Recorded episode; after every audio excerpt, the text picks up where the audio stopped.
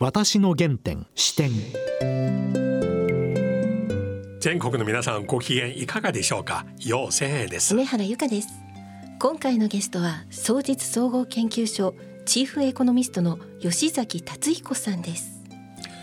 吉崎さんはこの番組よくいらっしゃいますが、はい、今まではアメリカの大統領選挙や米中関係などにして大変鋭く分析してしましたが今日はですね、はい、早速アフガニスタンの問題なぜタリバンはこんなに早くカブールに突入できたのか、はい、アメリカはこの度本当に事前にこのタリバンの動きをキャッチしたのか、はい。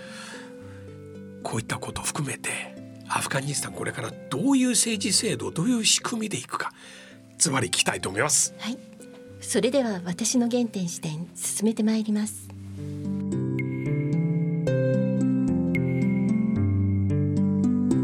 私の原点視点。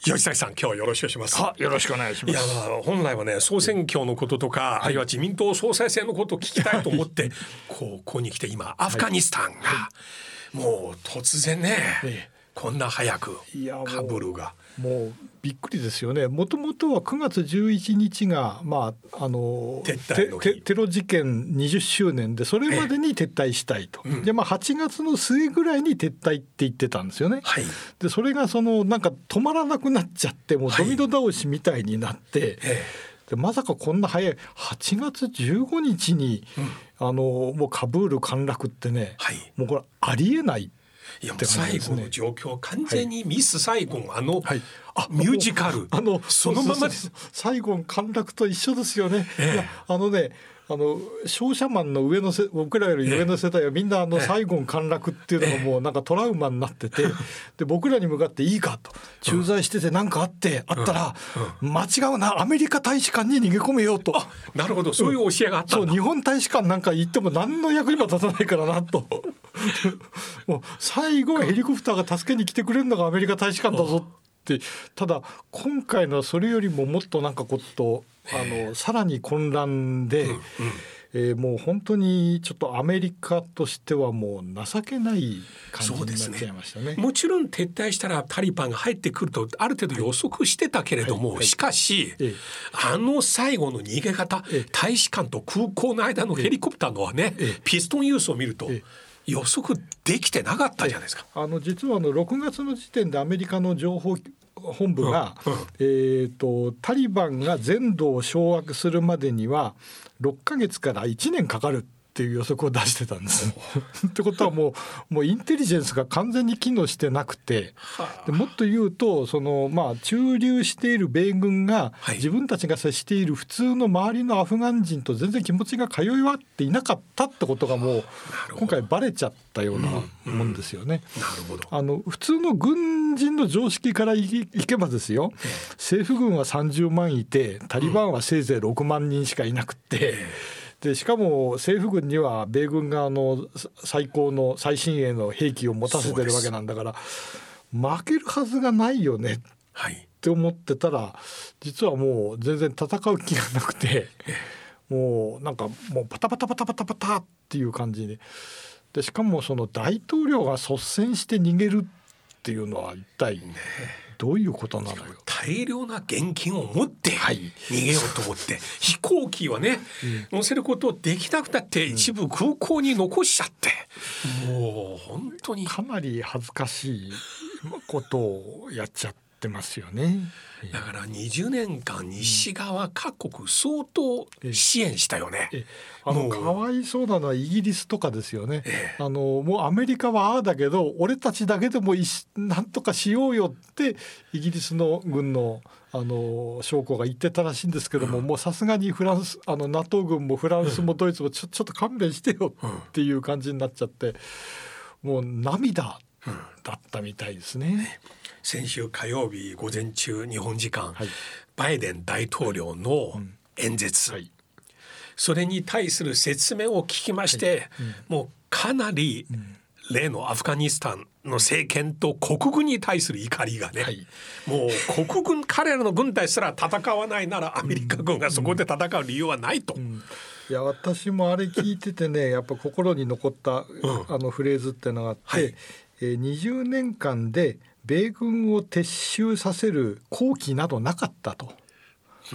つまりもうもうずっとやってきたけどももう本当にあのいタイミングが良ければ名誉ある撤退をみたいなそんなね、はい。生優しいこと言ってるはい。状況じゃないんだともうあそこはもう本当に我々いてもただ食い物にされるだけで、まあまあ多分バイデンさんって人はまああのオバマ政権の副大統領の時代からもうアフガンはもうやめようと。うん。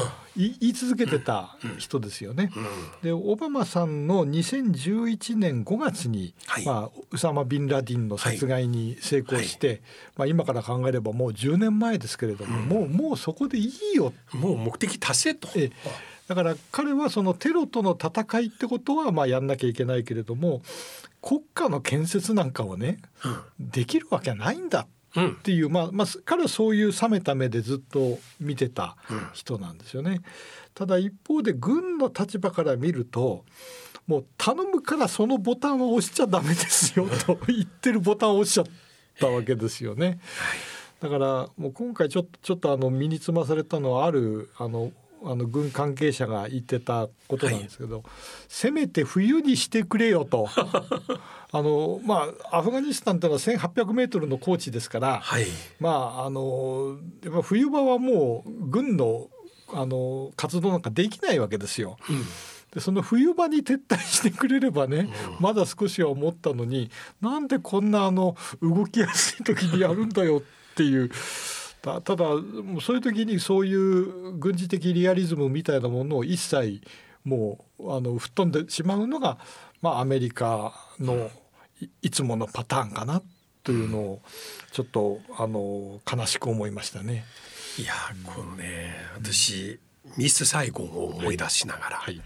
一方では、もっと前に1946年47年48年、国民党蒋介石の国軍。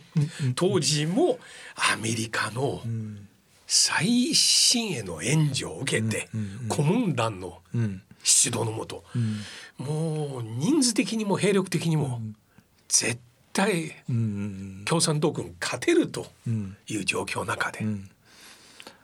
ずっとですね、なぜでしょうね。不思議。あのあの一一説ではアメリカという国は政権交代で、そこの揺れ動揺があったと、この点私今回アフガニスタンに限ってちょっと吉崎さん聞きたいのは、はい。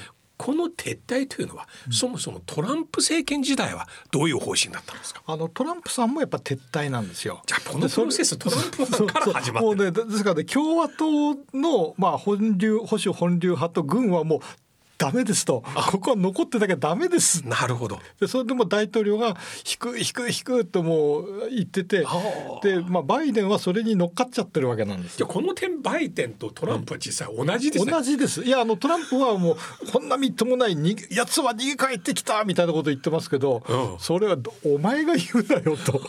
お前だって言ってたじゃんって感じなんですよね。だからあのもうアメリカの世論はもうはっきり言ってもう撤退やむなしです、でただあまりにもみっともなかったんでね。これじゃないだろうと。もうちょっと上手にやれよ。ってそうですね。いうのがまあまあそこで割れてる感じですかね。なるほど。あの最後に今、私あのツイッターなどで見た写真、アメリカの大型軍用輸送機、100人ぐらい乗るところを800人ですよ。あんなのよくあんなのよくできますね。えいやでもあれ正しいですよね。乗せれるだけ乗せる。全部乗せて。こういう時はね。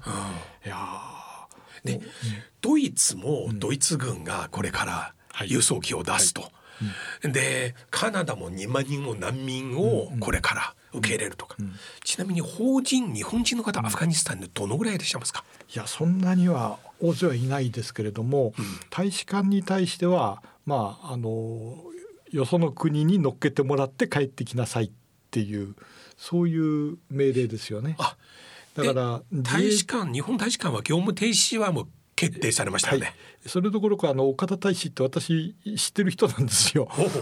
あのえーっとその前はイギリス公使をやられてて、その前は内調の次長さんやっておられましたけどねあのアフガニスタンは志願して行かれたんです。そうですか。あのもうこの国は大事だからってことで自ら手を挙げていい行かれたってまあなんかお手紙ももらいましたけれども、こんな人がいるんだな俺だったら絶対嫌だけどなとじゃあ今日現在もまだ現地。まだいらっしゃる。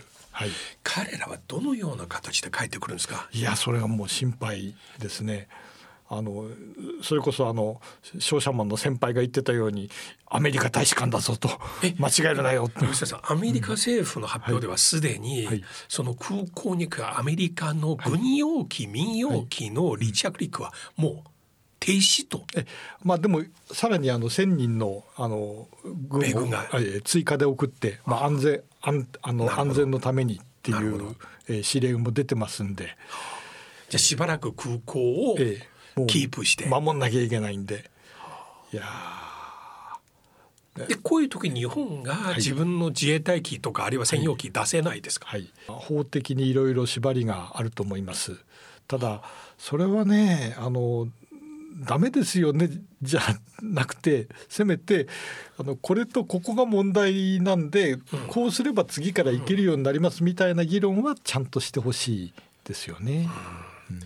でこれからアフガニスタンどのようなはい政権になるんですか、いや連合政権ですかね？いやあの正直言って心配なのはですねあの、まあ、もちろんタリバンは1996年から2001年まで、えー実際実効支配していたわけですね。はい。で周りの国はほとんど承認ししてなくて、まあ、サウジとかはもうほんの数カ国だけだったわけですね。はい。で今回の場合彼らはもうあの少し大人になってるんで、はい。例えばその、えー女性の権利とかもちゃんと守ると、はい。一応言ってます。そうですね。ただそれはおそらくイスラム法に基づいてって話なんでまあ、西側で考える人権っていう話では多分ないんだろうと思います。でそれよりも心配なのは普通の国の統治、うん。えー彼らはあの占領とかはできるけれども、うん。きちんと税金を取るとかはい。あのちゃんと産業を育てるとか、はい。えーあるいはあの外国と国交を結ぶとか、はい。えーそういうことができるのかって、そこが心配ですよね。はい。だから、えー結局支配はしたけど統治はできず、でそうすると何が起きるかっていうと今ウズベキスタンとかに行っちゃってるあの北部同盟軍っていうもともとの軍閥の人たちは、うん。一旦まあ国境沿いに、うん。えー他国へ逃げてるわけですよね。うん。でその人たちはいずれ多分反反抗のチャンスを伺っている。えーってなことを考えるとこれはアフガンは落ち着かんだろうなと。うん、そこはちょっとあの悲観的にならざるを得ないかなと思いますね。ア。フガニスタン国内もタリバンだけではないよえさまざまな部族勢力ありますよね。そうなんです。もともと部族がいっぱいあって、はい。えー国民国家って感じではなかったわけですね、ですから昔よくロアジルガっていうのを開いて、まあ、部族会議みたいなのをやって、はい。まあ、そこで、まあ、長老の意見を聞いてみたいな、うん。そういう世界だったわけですよね。でただあの20年間米軍が、まあ、駐留している間にやっぱり軍閥がね昔ほどの力がなくなってる。あのそれがなければですねこんな簡単に、えータリバンが、あの全土を制圧するなんてことはちょっとなかったかもしれないですね。いやアフガニスタンこのアメリカが占領した20年だけではなく、振り返ってみたら実際40年間ずっと戦争してたね、その前にソビエト、はいだからあの国ね本当にさまざまなね、ある意味では超大国のね、えもその前は大英帝国ですから。う。そうですあねのこれシャーロック・ホームズとワトソン博士の最初の会話って皆さん覚えてますか？いや。あのこれはあのヒーローの研究の最初のところで出てくるんですけれどもワトソン博士あなたはアフガニスタンにいましたね。とホームズがいきなりズバッと来るわけですよ。でホホームズどうしてそれが？ここにお医者さんがいると。健康状態が悪そうだ。日焼けをしていると。このお医者さんはきっと熱帯で苦労されたんだなと。それは一体どこだ？他にないだろうっていう。まあそれぐらい実はアフガニスタンはえー19世紀末のイギリスが苦労した場所はい。という、まあ、そそんな風に使われるくらいあの、まあ、有名な場所だった。つまりイギリスもまあダメだった。ソ連もダメだった。アメリカもダメだった。えー昔々もっと遡るとアレクサンダー大王もあそこに行ってから調子悪くなったと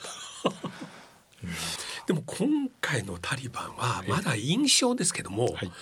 このカブルにもう突入するかと思う矢先になんか和平的にん。ね、あの今までのタリバンとだいぶなんかん。違う作戦、イメージアピールしてますね。そうですね。あのひょっとするともう結構ね裏で手を回して、うん。あの抵抗するふりだけしてねと、けうん。お互い怪我するとつまんないからみたいなことが結構あったのかもしれないですね。だから臨時ええ。その首相の前内務大臣はいはい。との間にまあ、おそらくいろいろ話し合ったんでしょうね。うん。でねそう、まあ、逆に言うとそういうことに全く気づいてなかったアメリカってかなりみっともないんですよね。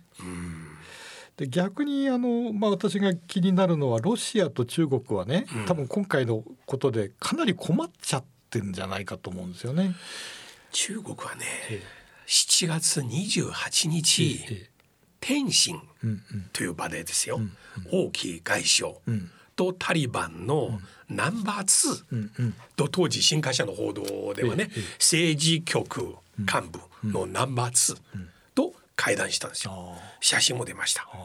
両方まあコロナだからマスクつけたんだけど、そのナンバー2の方ええ先週火曜日午前中、ん。西側の通信社一斉にん彼はアフガニスタンの新しい大統領、おー。タリバンのリーダーになるじゃないかと。あでもそんな人が天津にまで行ってるわけですか？7月28日ですよ、ええこの会談は写真も出しました。しかもえほぼ同時にええ。アメリカのええ。国務省のうんあの女性の副国務長官、はいはいはい。中国訪問、えそれも天津で。そう。最近なんで北京に入れてくんないんですか？いやこの2つだけほぼ同時に天津で、あそうなんですか？いや。だからタリバンに対して結構いい扱い、あーそうか。あということでアメリカ国務省並みの扱いだったわけですか。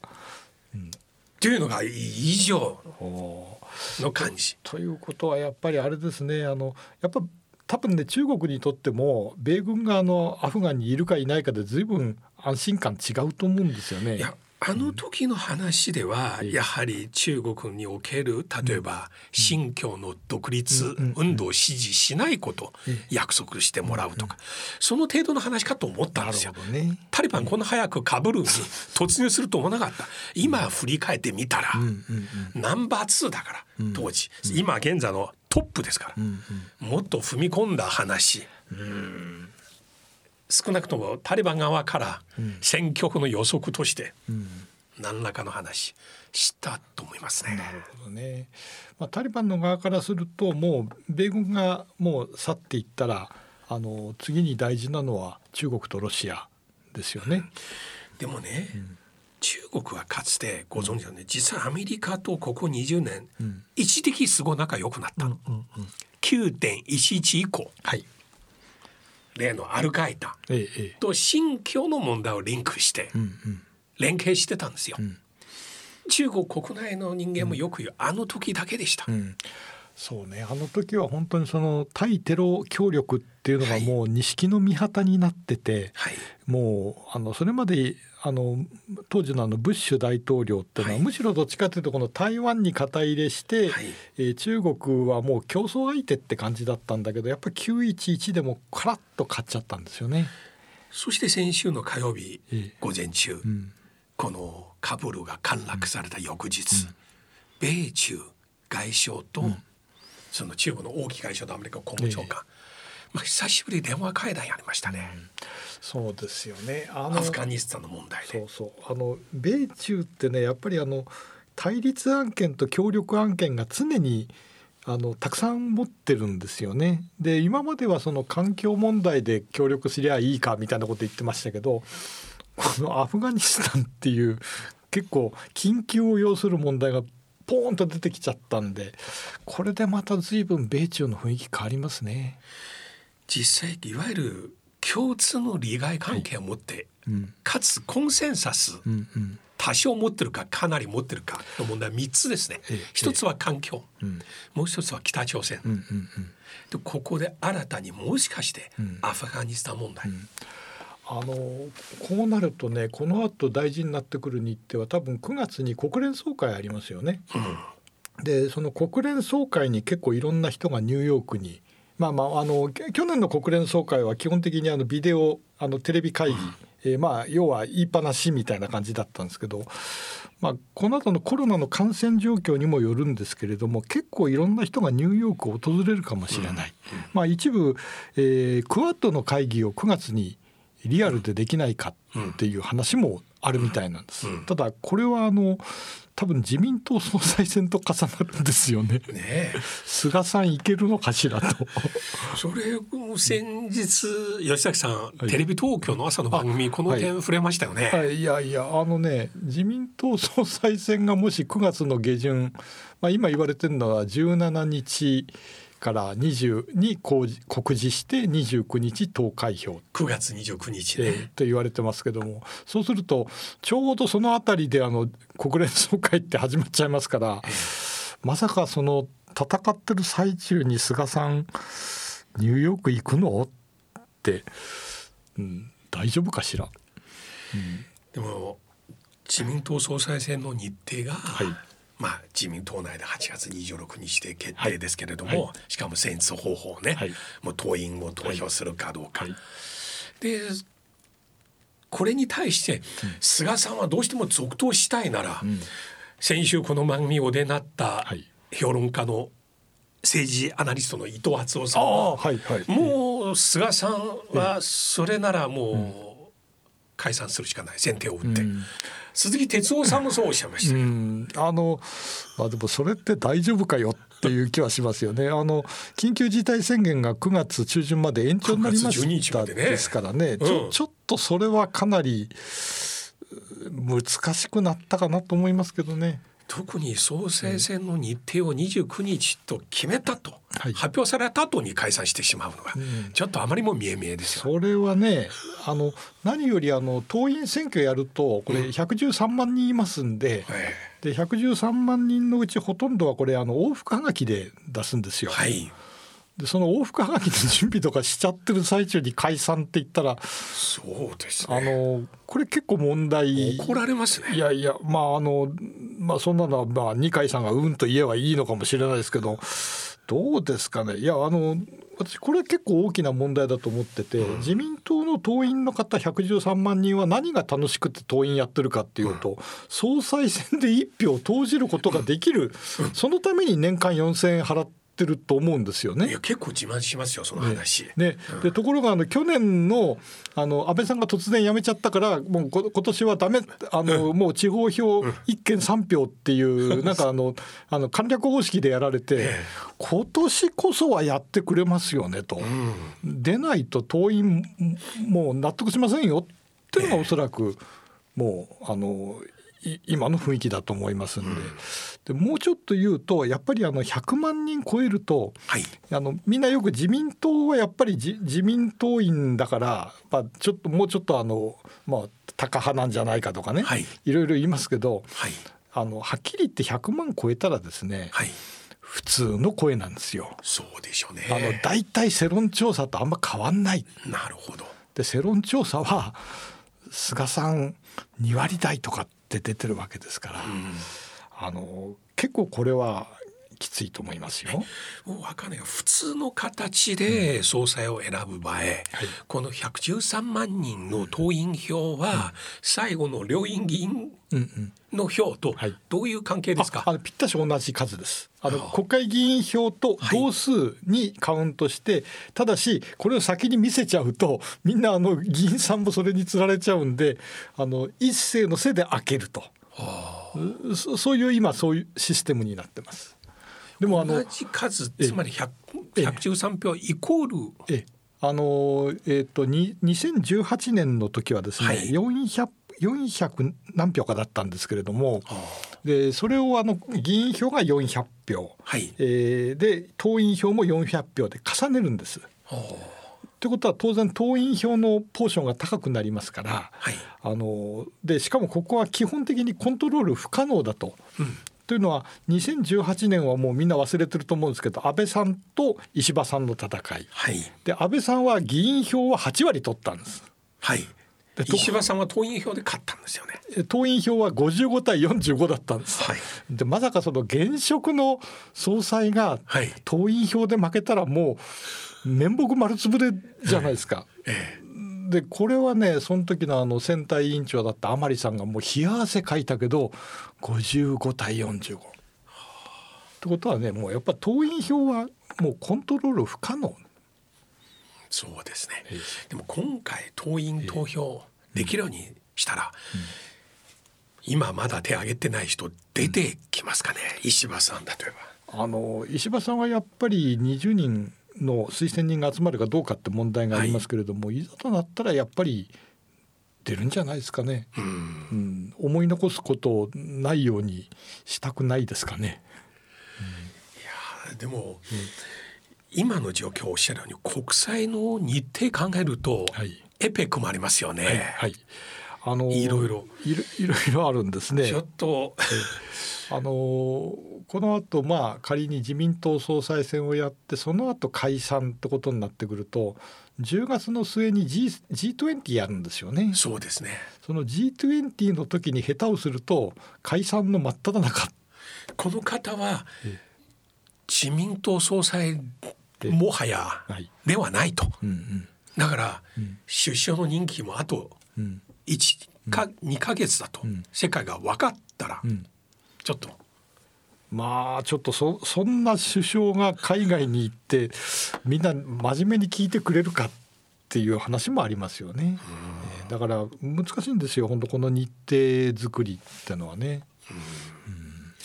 でも今の状況から見れば、コロナがもうワクチン効果期待してしずっと期待そろそろもう総人口の6割ぐらい打ったらもうそんな数出ないと思ったら全然下がりませんね。そうですね。これは政教絡みですけどどうですか？結局あの変異種の威力ってことですよね。だから菅さんは2つの前提があって一つはあのえーワクチンの接種が進めば感染は収まるもう一つは東京オリンピックをやれば、えー支持率は上がるで実はこの2つの前提が今両方とも崩れちゃってるわけですよね。